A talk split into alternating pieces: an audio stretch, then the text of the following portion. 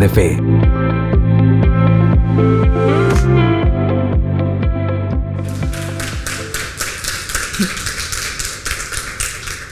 Yo creo que eh, Dios es bueno. ¿Quiénes lo creen con nosotros?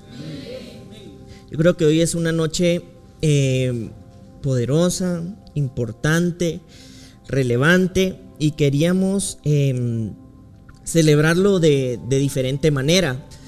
Quizá por eso ustedes se preguntarán por qué no estoy eh, solo, como es costumbre aquí al frente, sino eh, con ellos. Y en realidad eh, uno de los deseos o anhelos que tenemos y, que tengo personalmente y quisiera compartirles es de que podamos valorar, ver y apreciar lo que este destino puede hacer. Hoy los que nos acompañan aquí al frente son personas que han dispuesto sus vidas al proceso del cambio, de la transformación y de la vida del espíritu. Eh, en ocasiones tendemos a dudar y a poner en duda el poder del Espíritu Santo en la vida de las personas. Creemos que es algo como muy etéreo o como algo muy, como un humito, ¿verdad? Eh, ahí está el Espíritu, ¿verdad? O como algo que está muy en las nubes. Pero lo más poderoso y lo más maravilloso de esto es que podamos nosotros experimentar esa vida espiritual y en la medida en la que nosotros nos entregamos a esta vida espiritual, la transformación es una realidad. Es decir, Dios no nos creó para estar distantes de nosotros. Dios no nos creó para que eh, en el propósito solamente tuviéramos una idea o imagináramos cómo fueran las cosas, sino que pudiéramos participar de esta vida espiritual. Y por eso ya vemos aquí cuatro personas. Eh, ustedes, algunos de ellos ya los conocen, eh, porque de alguna manera ellos constantemente están enseñando en sus casas de reino. ¿Verdad? Wendy Pérez, que yo quisiera que le pudiéramos dar un fuerte aplauso.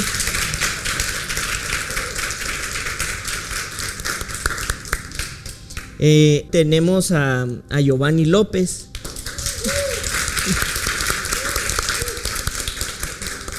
Y si bien es cierto, em, pues Isaías eh, Ramos no es alguien que constantemente esté enseñando en una casa de reino, es alguien que siempre participa en la formación de las personas. Yo quisiera que le pudiéramos dar un fuerte aplauso.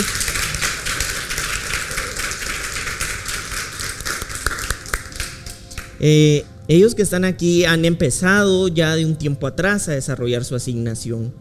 Es decir, la asignación no es algo que de la noche a la mañana se, logra o se desarrolla, aunque sabemos que a través del espíritu Él planta esa semilla, es necesario que se desarrolle, que se nutra de las formas correctas y apropiadas. Y pues por esa misma razón hoy estamos aquí nosotros cuatro, porque de alguna manera son personas y no es que sean los únicos, ellos son como una muestra, llamémosle así, de muchos de los líderes y discípulos que están participando de este crecimiento. ¿Verdad? Eh, algunos de ellos pertenecen a mi equipo, otras personas, especialmente en el caso de Wendy, participa del equipo también de una de las personas que participa de mi equipo. Y la idea de esto es que podamos darnos cuenta que, que la participación en el reino y la transformación del espíritu es real. Es decir, yo quiero invitarte hoy a que podamos disponer nuestros corazones, nuestros pensamientos, para que en esa misma medida el Espíritu de Dios nos empiece eh, a transformar de manera poderosa. Yo antes de dar inicio quisiera leer una frase que ya hace un tiempo atrás la leí y es una frase de Albert Einstein que en lo personal me apasiona mucho. Y él decía esto, solo aquel que se consagra a una causa con toda su fuerza y alma puede ser un verdadero maestro. Por esa razón, ser maestro lo exige todo de una persona. Es decir, eh, en ocasiones eh, asumimos esta vía en el espíritu creyendo que todas las cosas tienen que pasar porque sí tienen que pasar. Y a veces es porque hemos heredado una idea equivocada sobre este concepto o esta idea original de Dios. Ahora hemos asumido de que eh, por supuesto, nosotros le adoramos al Señor con nuestro canto, con nuestras voces, con nuestras manos, con nuestros cuerpos. Y por eso es que en ocasiones hemos escuchado quienes trajeron sus manos, quienes trajeron sus pies, ¿verdad? Porque lo podemos adorar con todo lo que nosotros somos, pero también es importante entender y lograr dimensionar que la adoración del Espíritu requiere una entrega a esa vida en el Espíritu.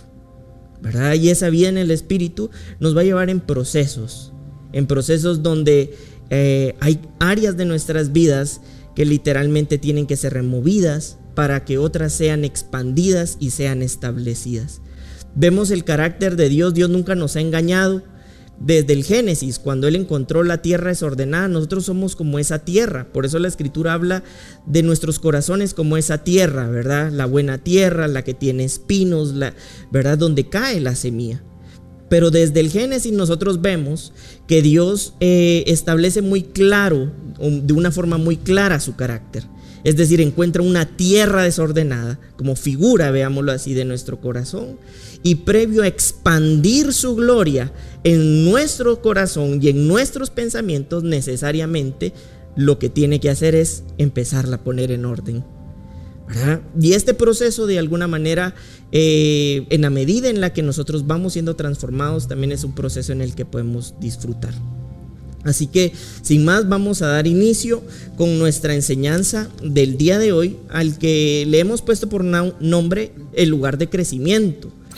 Yo creo que es súper importante que nosotros logremos dimensionar lo que esto representa. Porque en ocasiones lo hemos dejado como muy distante. Yo siempre digo algo y probablemente muchos me han escuchado decirlo y es que no es lo mismo decir que somos eh, efectivos a, estar ocupados solamente. A veces no lo hemos pasado tan ocupados que hemos olvidado ser efectivos. Y, en realidad el Señor nos creó como parte de esa naturaleza para ser efectivos. Dios es efectivo en lo que hace.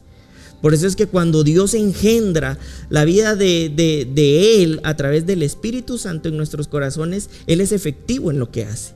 Hay procesos, inclusive en los animalitos, que, llevan un proceso de inseminación que incluso es considerado como un proceso artificial. Y en ese proceso artificial de inseminación se corre el riesgo de que la inseminación no sea efectiva o eficiente. Pero algo muy contrario pasa con la naturaleza de Dios. La naturaleza de Dios, en el momento en que nos engendra, eh, es efectiva, es eficiente y es real. Y creo yo que hoy es una buena noche para que nosotros podamos eh, irnos desarrollando.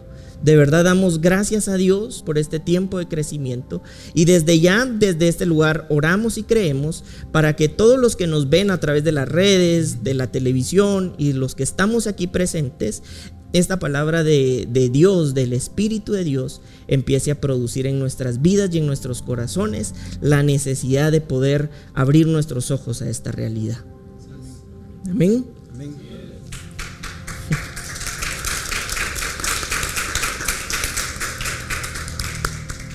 Bueno, primero antes que todo yo quisiera definir dos puntos importantes. Eh, que Dios es perfecto, ¿verdad? Y nosotros creo que ahí no tenemos duda de que Dios es perfecto. Y como Dios es perfecto, estableció una arquitectura perfecta. Dios es el máximo arquitecto de, de todo y es perfecto. Y nosotros lo podemos ver en nuestros cuerpos, lo podemos ver en nuestro organismo, lo podemos ver inclusive en los seres vivos como los animalitos, también lo podemos ver en las plantitas, es decir, lo podemos ver en muchos lugares, ¿verdad? Porque la perfección de Dios es tal que todo lo que Él diseña es perfecto. Entonces es importante que nosotros nos demos aquí cuenta de, como primer punto, que Dios en su arquitectura es perfecta o es perfecto. Y dos, como hay una arquitectura, hay un diseño. Hay un diseño sobre el que Dios crea, sobre el que Dios hace. Todo lo que Dios ha creado y todo lo que ha hecho, Dios lo ha hecho desde lo que ha pensado. Entonces es importante darnos cuenta aquí que hay una inspiración divina para poder identificar este lugar. Este lugar en donde debemos crecer y este lugar en donde nosotros debemos desarrollarnos. Entonces yo no sé si alguno de ustedes quiere empezar a, contribuirnos en la edificación. Sí, buenas noches a todos. Eh, gracias, apóstol, por, por esa introducción que das, ¿verdad? Porque básicamente apertura algo muy importante y es que cuando existe diseño no hay pierde, ¿verdad? Lo que sucede es que ha habido pierde porque hemos desconocido ese diseño, ¿verdad? Y por eso es que a lo largo del tiempo nos hemos tratado de parecer a algo o a alguien estando en el lugar incorrecto que ha permitido que nuestras vidas en vez de ser formadas eh, terminen siendo deformadas, ¿verdad? Y por eso es importante que cada uno de nosotros pueda disponer su vida por completo porque a medida de que hay disposición es más sencilla la operación profunda que Dios hace en nuestras vidas, ¿verdad? Porque encuentra el Señor entonces un corazón libre de prejuicios, libre de contiendas, ¿verdad? Y más dispuesto a ser transformado a esa semejanza que el Señor predestinó y a esa idea principal que él tenía en un inicio, ¿verdad? Sí, es cierto. Es decir, básicamente lo que a lo largo del tiempo ha pasado es que hemos crecido más en, en nuestras ideas que en la idea de Dios creo yo que ese es uno de nuestros grandes retos, eh, identificar cuál es la idea de Dios. Porque a lo largo del tiempo nos hemos eh, llenado de, muchas, de muchos estereotipos, de muchas formas que a la final están alejadas de la voluntad de Dios, pero que la voluntad de Dios desde el Génesis nosotros lo podemos ver, era eh, la necesidad que tenía el Padre de relacionarse con su creación y especialmente con sus hijos. Eh, primero, gracias por la oportunidad. Eh, yo creo que todos los que hoy estamos acá estamos contentos y agradecidos por Casa de Fe, por este aniversario. Y yo quisiera también que le pudiéramos dar un fuerte aplauso a nuestro apóstol, por favor.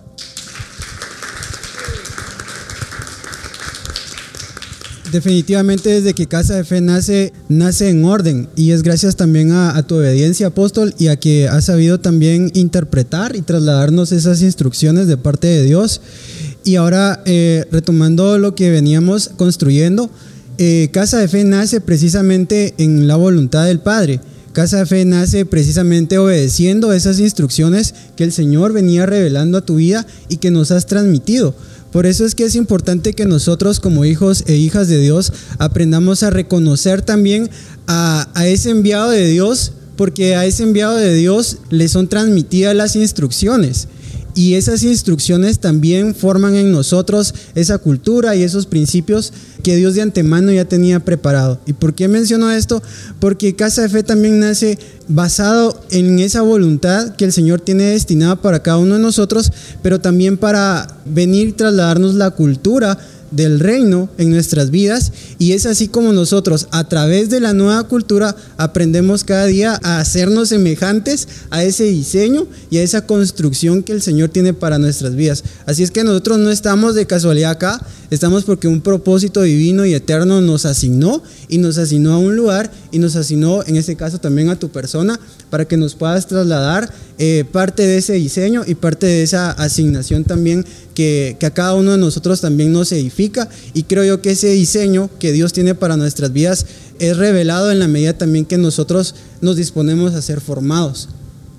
Sí, eh, sí, efectivamente, yo creo que em, es importante tomar en cuenta esto que decías, ¿verdad? Que en realidad desde que surge Casa de Fe, eh, la idea ha sido ser obediente a la voluntad de Dios, ¿verdad? Algo muy personal que de pronto tal vez pocas veces he compartido es lo siguiente, en una ocasión, bueno, en varias ocasiones, eh, ya cuando yo empiezo a digerir el llamado, em, porque de repente muchos tal vez no saben, pero esto no fue una idea que yo tuve a levantarme, quiero ser un llamado, ¿verdad?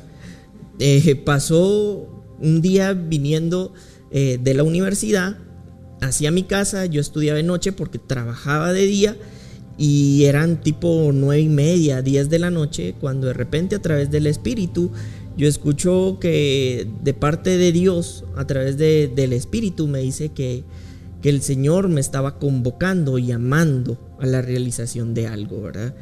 En lo personal les tengo que confesar que ese, ese, ese llamado en ese momento me asustó, me intimidó mucho y, me pasaron muchas ideas en mis pensamientos. Tenía muchos proyectos, estaba desarrollándome en, la Corte Suprema, específicamente justicia de, nuestro país. Y habían planes, ¿verdad? Habían muchos planes, pero yo en ese momento, eh, luego de cuestionarme durante unos minutos esta situación, eh, pues yo le digo al Señor que yo iba a hacer lo que Él eh, me había enviado a hacer, ¿verdad?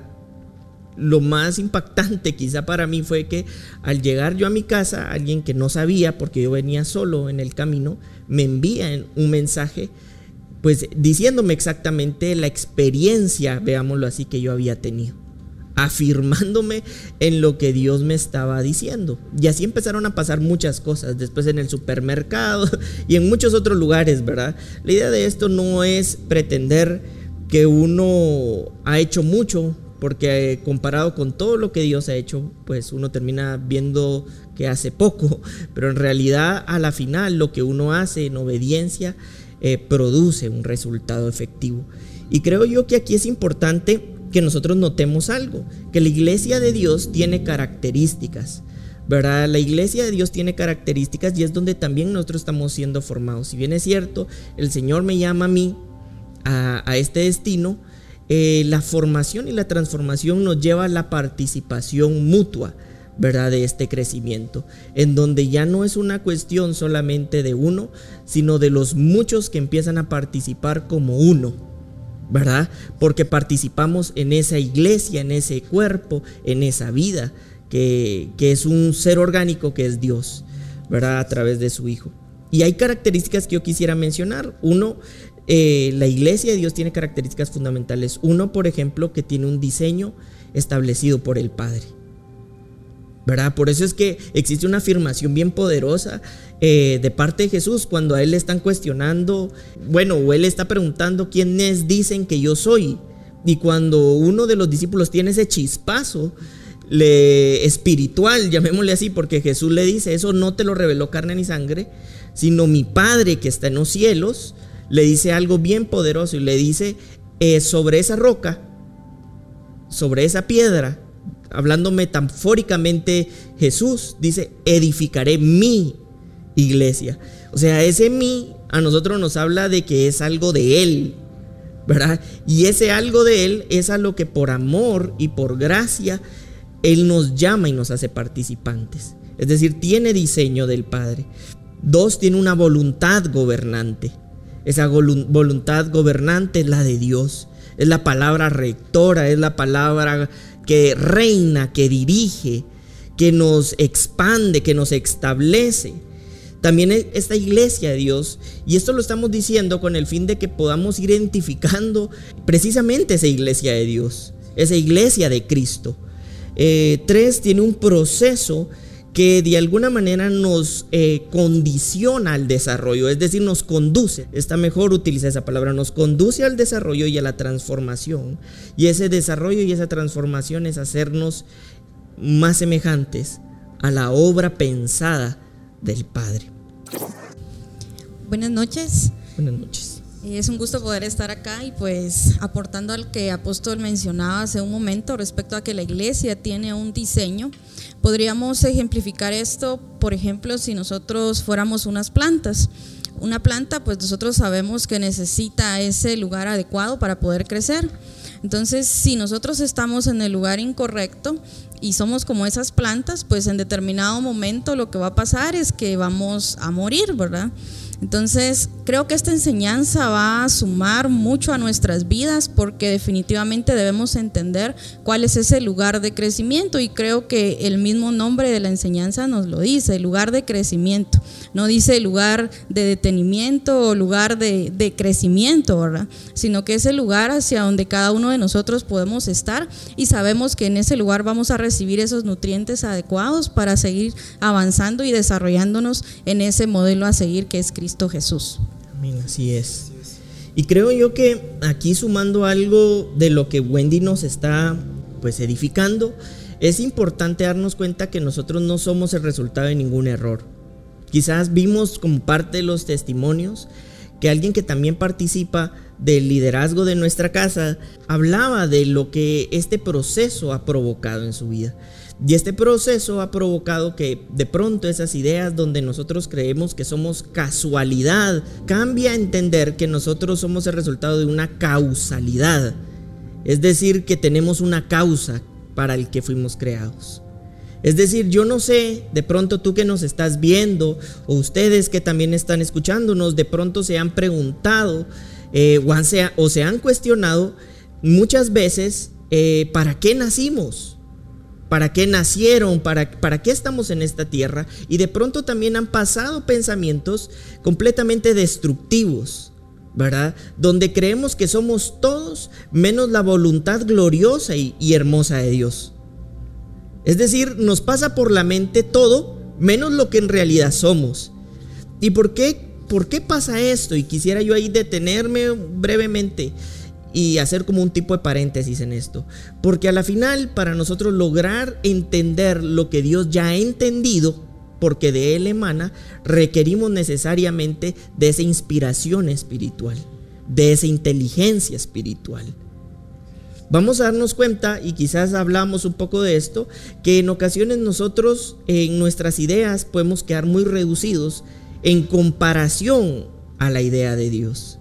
Por eso la invitación también a esto es que nuestra mente sea ensanchada a las dimensiones de Dios y que no tratemos de reducir las dimensiones de Dios a nuestra propia mente. ¿Verdad? Porque al nosotros ensancharnos, como dice el libro de Isaías, como lo decía el profeta, vamos a producir que entonces la tienda sea extendida de tal manera que nosotros podamos salir de esa idea escasa del para qué estamos vivos, del para qué nacimos. Y eso entonces nos lleva al otro punto, y es que nosotros eh, nacimos o fuimos creados para algo relevante. Es decir, nosotros no somos eh, el resultado de, aunque hay algunas personas que todavía creen más en las filosofías evolucionistas, yo, yo creo y nosotros participamos de la idea que nosotros somos participantes de este reino porque Dios ha decidido a través de su Hijo amarnos y expresar este amor con la tierra. Por eso es de, aquí lo importante que nosotros logremos ver que nosotros nacimos para, para algo relevante. Pero la pregunta aquí entonces podría ser, ¿qué es ese algo relevante? ¿Para qué nacimos? ¿Para qué estamos en esta tierra? Eh, yo, yo, yo en lo personal pienso que para nosotros entender lo relevante que somos como creación de Dios y como sus hijos en Cristo Jesús, debemos entender primero para qué nacimos. Y ese para qué nacimos se resuelve entendiendo el propósito para el que fuimos creados. Yo creo que este ha sido uno de los misterios más grandes que ha rodeado la humanidad y ha envuelto a la humanidad porque aunque se dice fácil, es muy difícil de contestar. Pero ¿por qué creen ustedes que es difícil? Porque a la final este propósito está escondido en el corazón de Dios. Porque es su propósito eterno dándonos la luz para nosotros entender que ese propósito o para ese propósito nacimos. ¿Qué piensan ustedes? En esta parte del propósito es importante que podamos mencionar que el propósito nos asigna lugares, personas y territorios. Eh, hay algo muy relevante en este tema y es que nosotros a veces pensamos, cuando desconocemos este propósito, que nosotros estamos de repente de casualidad en algún lugar, pero tenemos que ir más allá de lo que comúnmente vemos. Y para que nuestros ojos sean abiertos es necesario que nuestra mentalidad sea renovada, sea mudada a una mentalidad de propósito. Porque cuando nuestra mentalidad queda reducida, o mejor dicho, cuando esta mentalidad queda anulada, entonces empieza a cobrar vida la mentalidad de propósito. Y entonces el propósito empieza a abrir nuestros ojos y nos hace ver que nosotros tenemos asignado un lugar para ser edificados. Tenemos personas asignadas para que seamos edificados y seamos formados. Yo quiero leerles lo que dice Efesios 4, 14 al 16, para que ya no seamos niños fluctuantes, llevados por doquiera de todo viento de doctrina por estratagema de hombres que para engañar emplean con astucia las artimañas del error, sino que siguiendo la verdad en amor, crezcamos en todo en aquel que es la cabeza, esto es Cristo, el 16, de quien todo el cuerpo bien concertado y unido entre sí por todas las coyunturas que se ayudan mutuamente, según la actividad propia de cada miembro, recibe su crecimiento para ir edificándose en amor.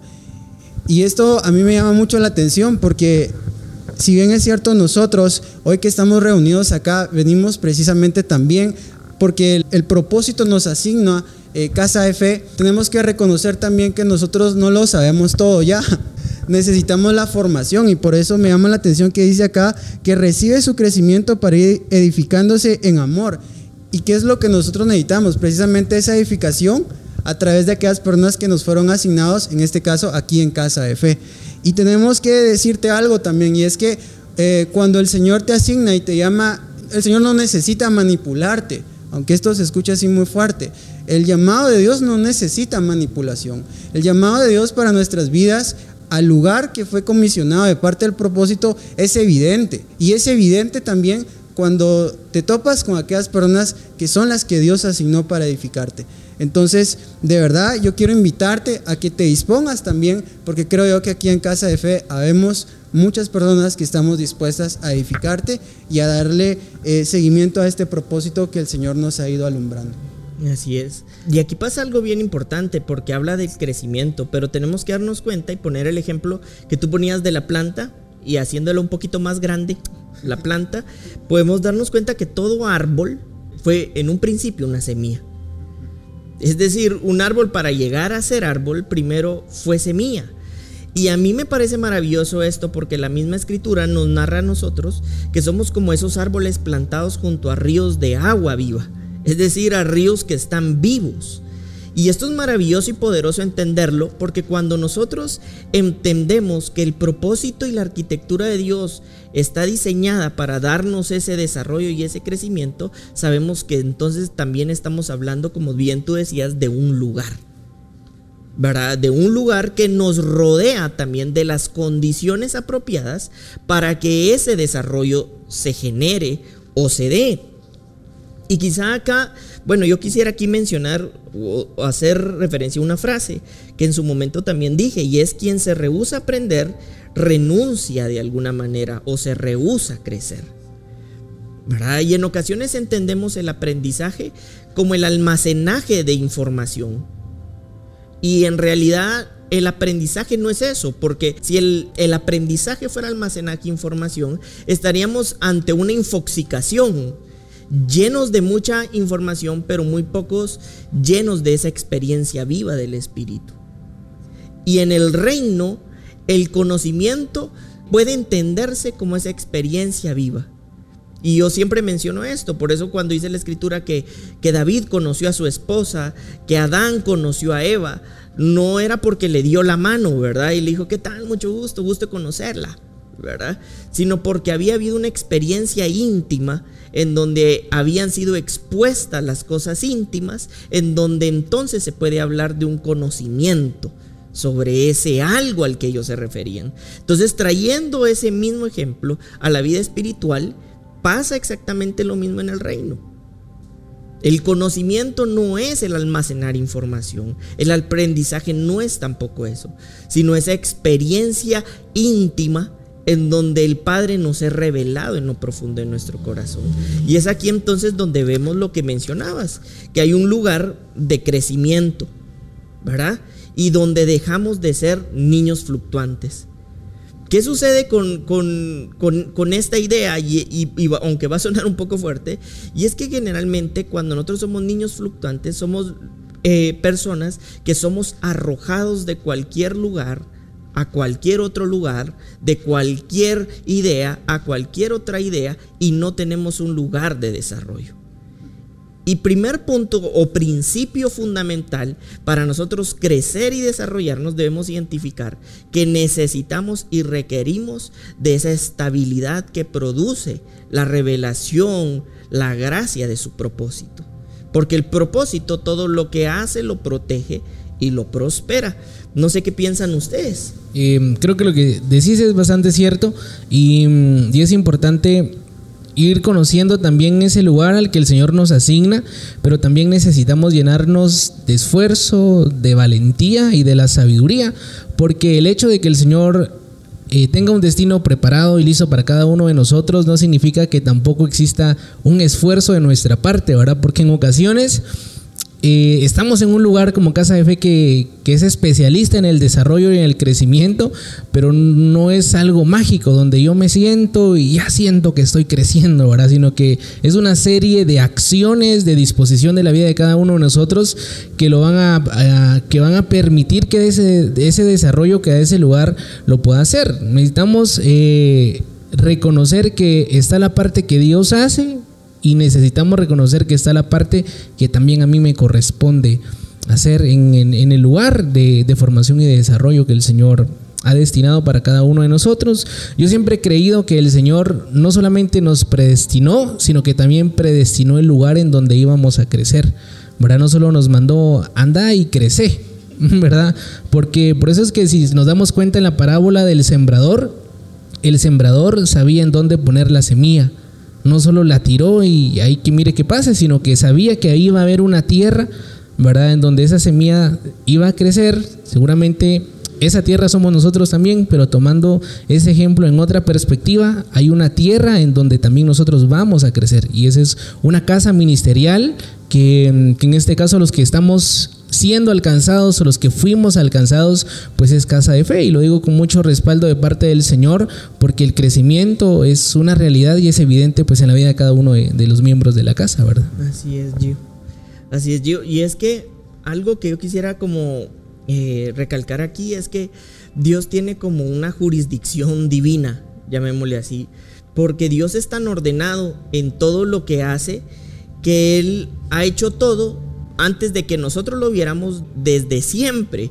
Es decir, él ya había visto a través de, sus, de su idea original el tiempo, el lugar, las formas, las personas, los territorios que iban a rodear la semilla que él iba a plantar. Es decir, Él no ha improvisado en nuestro crecimiento. Y quizá esta es una invitación a que nosotros también hoy podamos darnos cuenta que hoy estamos también en este lugar a través de una convocatoria espiritual. Es decir, por alguna razón el Señor nos ha convocado espiritualmente y es donde nosotros tenemos que darnos cuenta que incluso a lo largo de los evangelios podemos notar que hay como un, diferente enfoque para cada evangelio. Y quizás lo vamos a ver ya en un momento.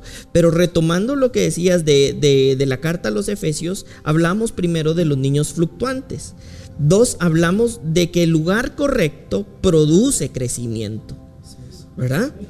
Y tres, podemos ver que, bueno, de alguna manera este crecimiento nos lleva a un desarrollo en unidad Quizás esto es lo que a veces un poquito más nos cuesta, porque en nuestra naturaleza humana o en nuestra primera naturaleza, llamémosle así, o en antigua naturaleza, tendemos a ser egoístas. Como, como, personas tendemos a ser egoístas, ¿verdad? Y entonces por eso es que cuando el Señor nos planta en el lugar de crecimiento, es donde vamos a tener que ir renunciando a esas ideas egoístas, ¿verdad? Como por ejemplo, ¿y este que me viene a mí a decir si yo sé? ¿Y este que se cree? Miren, en la antigüedad pasaba algo que se ve reflejado en Jesús. Jesús, eh, y en la antigüedad pasaba que era el maestro quien elegía al discípulo. Hoy a través de, de cómo han pasado las cosas se ha torcido un poco ese diseño y ahora el discípulo elige, elige al maestro. Pero ¿por qué yo les digo esto? Porque en el diseño divino y es plasmado en Jesús, Jesús siempre elegía a quien iba a formar. Y esto proponía de alguna manera la participación y el entendimiento de quien era elegido. Por eso es que la escritura habla que Él nos predestinó, que Él, que Él, que Él. Es decir, nosotros no podemos encontrar en la escritura que diga, y nosotros lo elegimos primero, y lo escogimos por Señor, y lo escogimos como el Maestro. Habla de su elección. Y cuando Jesús está en la tierra, Él de alguna manera representa esa voluntad.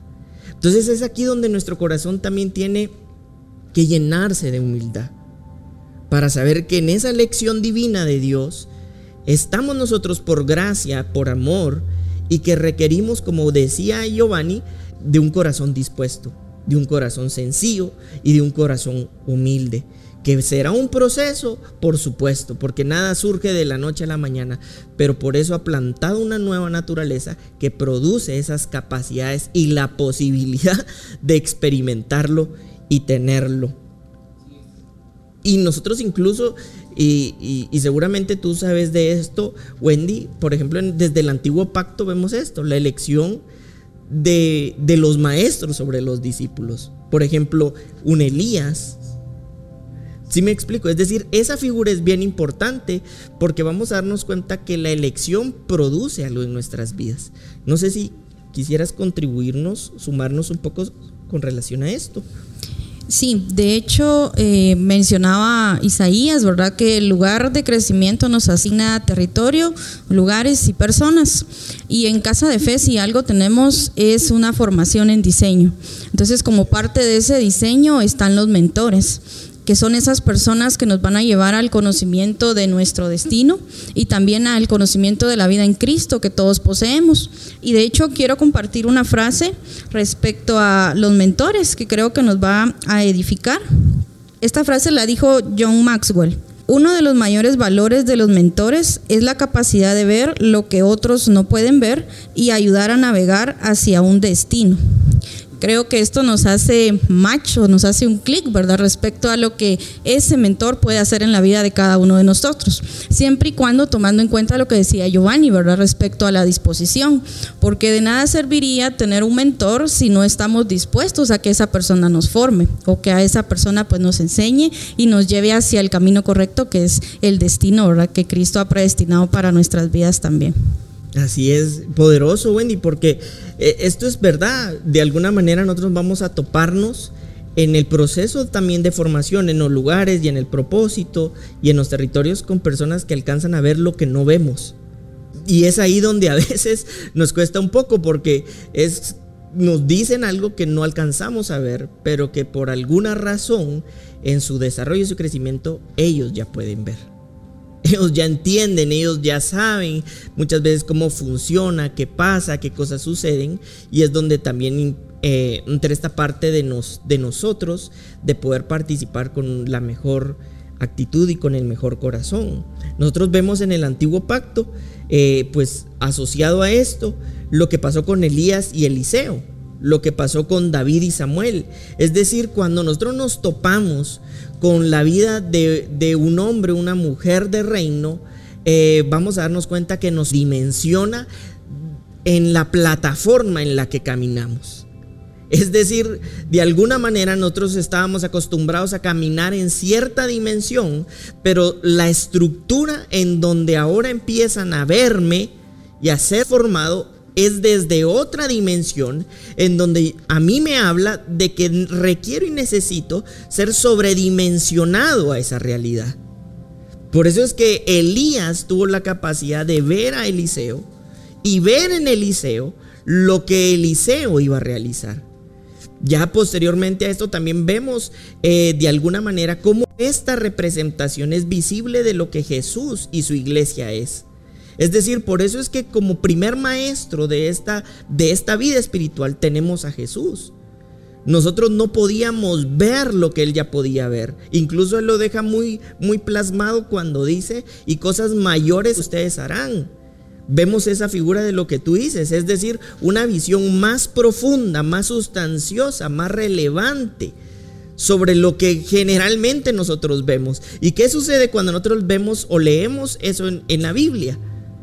Lo primero que hacemos es ponerlo en duda, porque nuestra perspectiva todavía debe ser formada y sobredimensionada en esa plataforma espiritual, desde donde el maestro ha consumado la idea poderosa y relevante de su diseño. Y es aquí donde también entonces es importante que nosotros logremos, saber, logremos ver esto. En ocasiones nosotros hemos escuchado personas que dicen que la Biblia se contradice.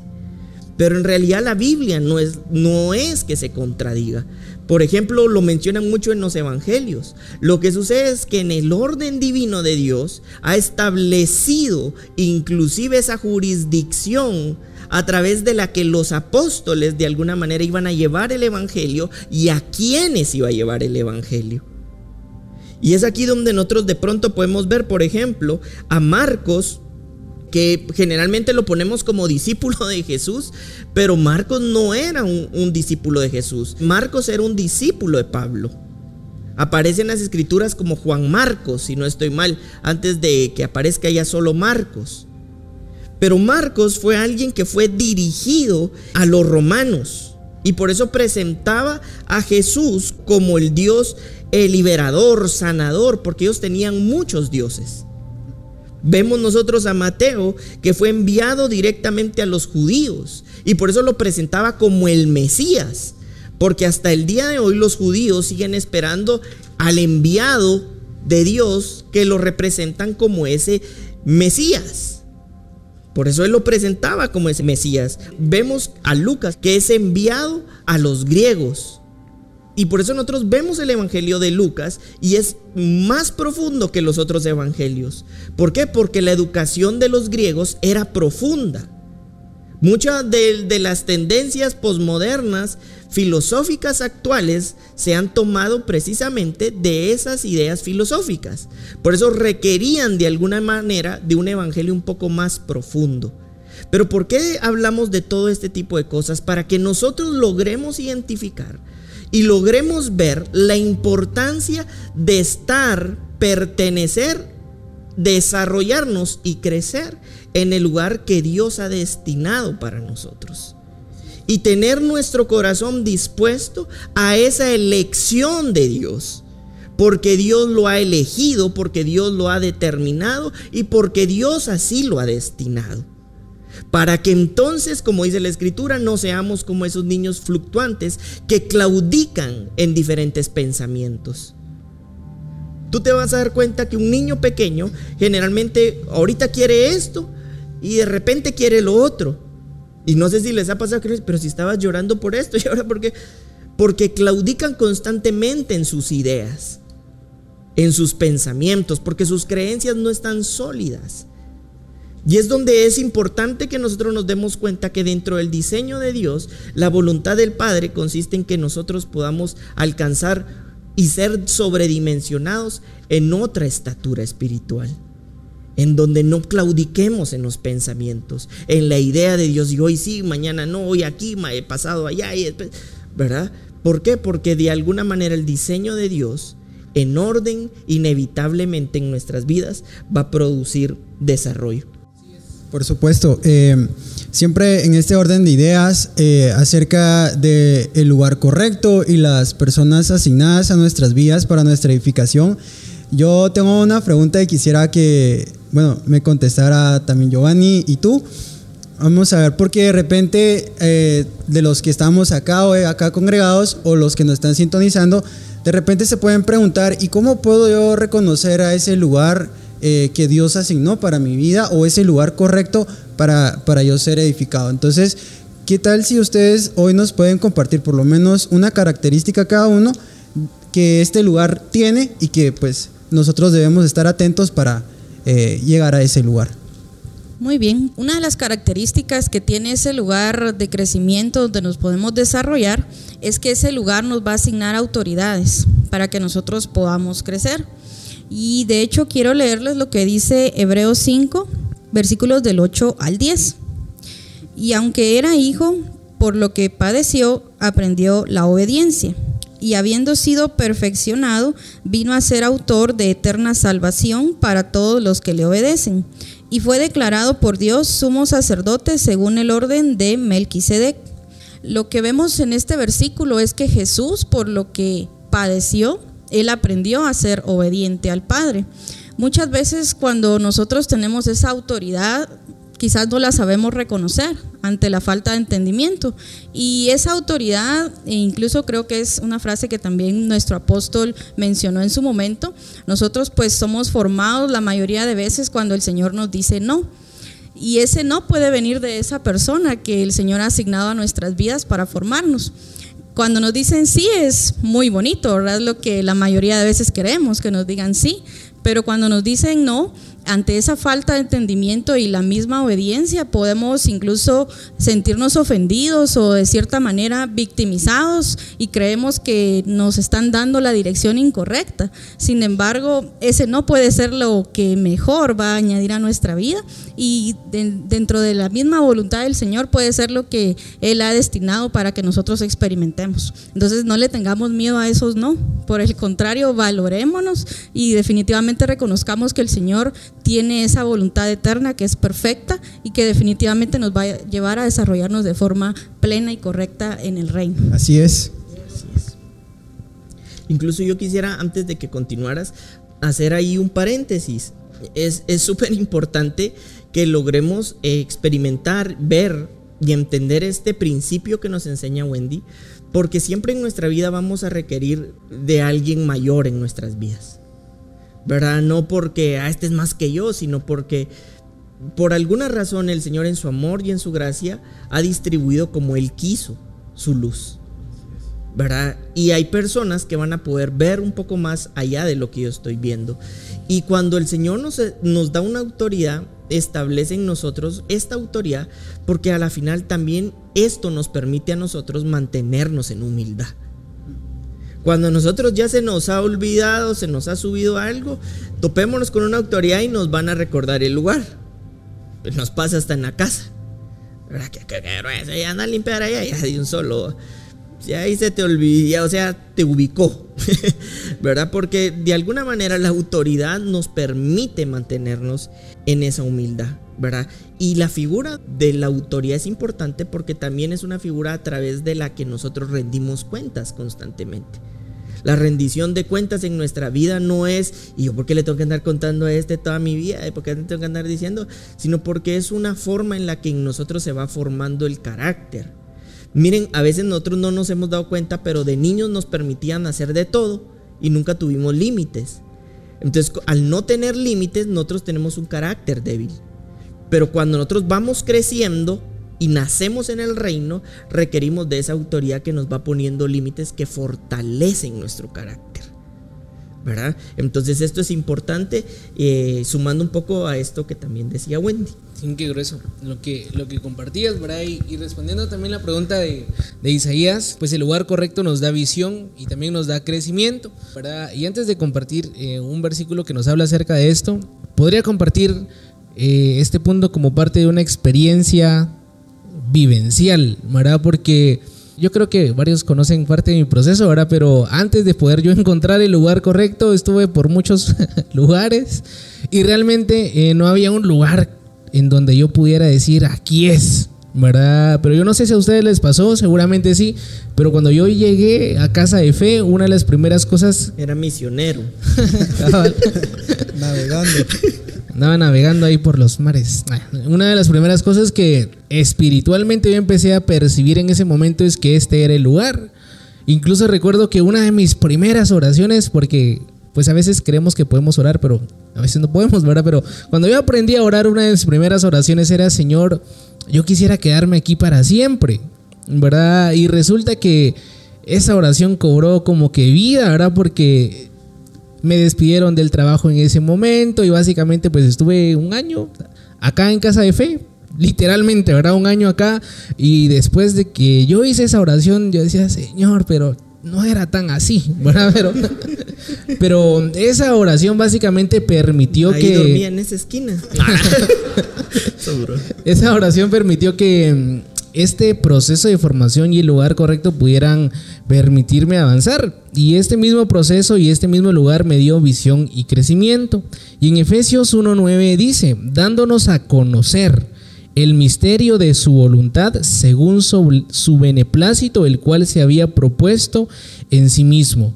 ¿Verdad? El Señor fue quien nos dio a conocer a nosotros ese misterio de su voluntad, de su propósito y de su vida y esto mismo ha permitido que nuestra visión espiritual pueda ensancharse, pueda ser muy amplia, porque siendo todos honestos, cuando hablamos de visión, somos muy cortos y muy limitados y siempre nos hemos conformado con la limitación que muchas veces veo, pero por eso el Señor asigna un lugar, asigna territorio y asigna personas que permiten ampliar esa visión pongas a cosas muy grandes. ¿Y por qué les digo esto? Porque en ocasiones hemos crecido con la idea de que no servimos para nada. O crecimos con la idea de que no debimos haber nacido. Y quizá alguien en un momento de ira o molestia, quizá nos pudo haber dicho eso. ¿Por qué naciste, verdad? O no tenías que nacer, o, lo que muchas veces dicen el coladito, ¿verdad? Y quizá hemos crecido con esa idea y por eso vivimos muy limitados. Pero el lugar correcto permite eso, que esa limitación espiritual que pueda haber en nuestras vidas pueda quitarse y entonces tener una visión más profunda de la razón principal por la que nacimos y estamos y es por el beneplácito de la voluntad del Señor, ¿verdad? Definitivamente. Eh, ¿Por qué no le damos un fuerte aplauso al Señor? Yo veo ahí que quieren aplaudir.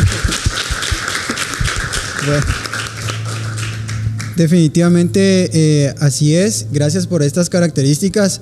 Yo creo que en la medida que nosotros nos vamos disponiendo a ser transformados y también a obedecer eh, las instrucciones y la formación que nos dan nuestras autoridades espirituales, en esa medida también crecemos. Eh, como decías tú, apóstol, eh, también nos permite mantenernos humildes. ¿Y qué pasa? Que a veces en nuestro orgullo, tal vez no, no lo decimos tan así, pero hay mentalidades que, que piensan de esta manera. ¿Y yo cómo le voy a hacer caso a este? O yo solo a Dios le obedezco, a mí solo Dios me corrige, ¿verdad? Pero la verdad es que tenemos que darnos cuenta que el Señor opera a través de autoridades. Y cuando Dios establece autoridades, es Dios mismo hablándote a través de esa autoridad. Entonces Dios no se equivoca al, al establecer una autoridad para formarte, instruirte, corregirte inclusive de ser necesario. Entonces, para que nosotros vayamos moldeando este tipo de pensamientos y renunciemos a ellos y empecemos a, adoptar la, la, mentalidad que producen nosotros los pensamientos de obediencia los, los pensamientos también de humildad que nos permite seguir siendo transformados y guiados por estas autoridades. Así es. Eh, gracias, Isaías. Es más, eh, cuando iniciábamos, bueno, por este tema eh, que hemos estado viviendo mundialmente, pues hoy estamos realizando nuestro aniversario de esta forma. Generalmente uno de mis mentores es quien viene y enseña, viene desde fuera de Guatemala, pero por estas situaciones eh, no vino. Pero al inicio de la enseñanza, pues estaba presente a través de, de nuestras redes sociales. Pero ¿por qué les cuento yo esto? Porque es importante que nosotros, no importando la luz que hayamos alcanzado, nos mantengamos en esa condición de siempre ser formados de siempre ser fortalecidos, de siempre, siempre ser instruidos, de siempre ser de alguna manera, inclusive como decían, hasta corregidos, ¿verdad? Lo que sucede es que a veces confundimos la corrección con regaño, ¿verdad? No es lo mismo que se te corrija y, se, y en la corrección implícitamente entonces va instrucción y que se te regañe porque el regaño solo es una afirmación muy fuerte diciéndote que algo está mal. ¿Sí me explico? Ahí se te está regañando, pero la corrección te está formando. ¿Verdad? Y, y probablemente esa formación no siempre va a alimentar nuestros egos. Es más, yo siempre digo esto, si nuestro ego es lastimado no pasa nada, aunque mucho nos pueda doler. Es más, es, es, lo mejor que nos puede pasar. Porque si nuestro ego está siendo lastimado, quiere decir que también nuestro ego está siendo disminuido o bajándolo de la dimensión en la que se encuentra. Entonces, si, si, en algún momento tú te sientes lastimado en el ego, tú no te sientas destruido, porque si el ego se lastima, no pasa absolutamente nada, sino todo el tiempo esto también te favorece. Quisiera leerte algo eh, que está en Efesios, en Efesios capítulo 1, en la carta de los Efesios, versículo 17, y dice lo siguiente para que el Dios de nuestro Señor Jesucristo, el Padre de gloria, os dé espíritu de sabiduría y de revelación en el conocimiento de Él, alumbrando los ojos de vuestro entendimiento para que sepáis cuál es la esperanza a que Él os ha llamado y cuáles las riquezas de la gloria de su herencia en los santos. Una de las oraciones que hoy también nosotros hacemos es para que nuestros ojos sean abiertos, sobredimensionados a esta nueva plataforma de vida, en donde necesariamente habrán nuevas formas culturales intelectuales e incluso de razonamientos que hemos tenido y de decisiones, convicciones, ideas, opiniones que empiezan a ser formadas. Y que cada una de estas áreas que mencioné puedan ser alumbradas a través de la vida del Espíritu, para que su entendimiento alumbre toda idea, toda convicción, toda opinión de nuestras vidas y que seamos fortalecidos en ese consejo eterno y ese consejo sabio que lo recibimos directamente a través de su espíritu, pero también a través de aquellos templos vivos que Dios ha constituido como parte de su cuerpo. Yo quisiera que pudiéramos leer el libro del de los Salmos 1.3 será como árbol plantado junto a corrientes de aguas, que da su fruto en su tiempo y su hoja no cae y todo lo que hace prosperará. A mí en lo personal esto me parece maravilloso y poderoso, porque la idea de Dios no es establecer un diseño que sea corruptible, limitado o fracasado Inclusive el apóstol Pedro lo dice que cuando crecemos y nos desarrollamos diligentemente, nosotros que hemos sido llamados a participar de la nueva naturaleza en Cristo Jesús, pasará algo y este y este algo al que el apóstol Pablo hacía referencia es que no nos perderíamos jamás. Y este salmo dice algo muy similar a eso que nuestras hojas no se secarán de alguna manera, que nosotros no seremos de alguna manera limitados o condicionados por cuestiones presentes, sino que desde aquí, desde este lugar, nosotros oramos para que nuestros corazones, nuestros pensamientos puedan empezar a ser llenos de Cristo para que en esa medida en la que son llenos de Cristo y alumbrados por su sabiduría, por su conocimiento, por su paz, por su entendimiento, alcancemos una nueva dimensión de nuestra fe como un don, pero también de la fe en Cristo Jesús para alcanzar nuevas dimensiones de crecimiento, de avance, de desarrollo. Nosotros creemos este, desde este lugar que hay personas que a través de esta palabra hoy son afirmados, pero que también son sanados, pero también hay muchos, y yo puedo verlos a través de mi espíritu, que están siendo convocados. Hay muchas personas que de pronto se han preguntado cuál es ese lugar para ser desarrollado y crecer. Y hoy te abrimos las puertas de casa de fe para participar del crecimiento también en este lugar. Nosotros ya hace unos años atrás establecimos un proceso de crecimiento, de, discipulado y de desarrollo para que tu, tu crecimiento sea permanente. Que no sea solamente el deseo de unos cuantos, sino que sea la participación de muchos y de todos en este deseo divino. Yo creo que de verdad, a través de su espíritu, el Señor no solamente está llenando tus pensamientos de vida, sino también hay muchas personas que a través de esta palabra empiezan a sanar de, de sus ideas. Yo veo gente que está sanando de sus ideas, de formas de pensar, de criterios que de pronto hemos heredado a lo largo del tiempo, pero que el anhelo de Dios empieza a revelarse de manera profunda en nuestros corazones. Y yo creo que en esa misma medida en la que ese deseo profundo a través de su Espíritu Santo empieza a alumbrar nuestros pensamientos y empieza a alumbrar nuestros corazones, también nuestros pasos están siendo afirmados. Siendo afirmados en esta realidad de vida eterna. Yo de verdad creo y desde este lugar también profetizamos para que el espíritu de vida, el espíritu de gracia y el espíritu de amor sustente, asista, contribuye y colabore en el desarrollo, en el entendimiento y en el avance de Dios en tu vida. Yo te digo una vez más, estoy seguro que en la misma medida en la que tú te dispongas, abras tu corazón a esta realidad y te propongas ser ese lugar en donde Dios escribe su palabra a través de su espíritu, será inevitable, como dice la escritura, que tú no te pierdas, que tú avances, que tú te desarrolles y que tú crezcas en todas y cada una de las áreas de nuestras vidas para honrar el reino y para honrar su propósito. Bendecimos esta noche, bendecimos y damos gracias a Dios por la oportunidad que nos da de, de participar con ustedes y, de las personas que también a través de las redes sociales nos están viendo.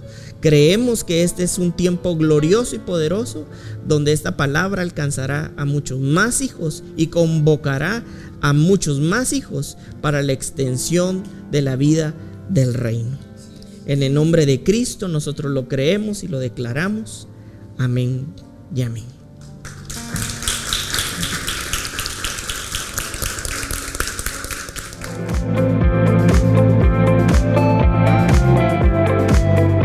De Fe.